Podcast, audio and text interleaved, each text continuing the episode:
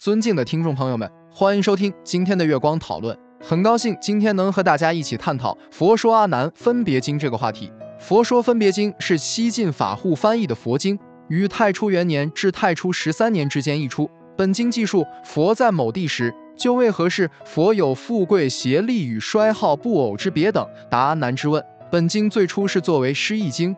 著录于《随法经》等众经目录卷三之中，经名作《佛说阿难分别经》。隋废长房历代三宝记卷九史将它列为圣间一经，名作《阿难问世佛吉凶经》。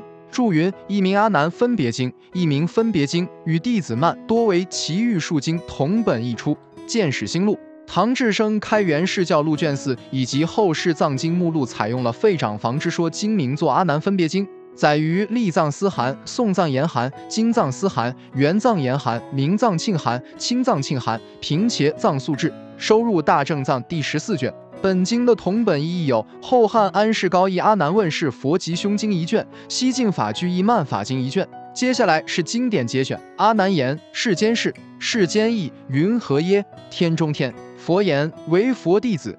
可得范立业，平斗咫尺，不枉人民，施行合理，不为自然。葬送以喜应取之事，是为世间事也。世间义，为佛弟子不得补问请岁符咒验怪辞祀解奏，亦不得择良时良日受佛五戒者，福德人也。有所施作，当起三尊，道护为强，摄使诸天天龙鬼神无不敬服，戒贵则尊。无往不及，岂有忌讳不善者耶？不达之人，自作骂力，善恶之事自由心作，祸福由人。如影追形，想之音声，戒行之德，应之自然。诸天所护，远不以为，感动十方，于天参得，功勋巍巍，众圣资阶，难可称量。志士达命，眉身不邪，善如佛教，可得度世之道。这就是我们本期所有内容。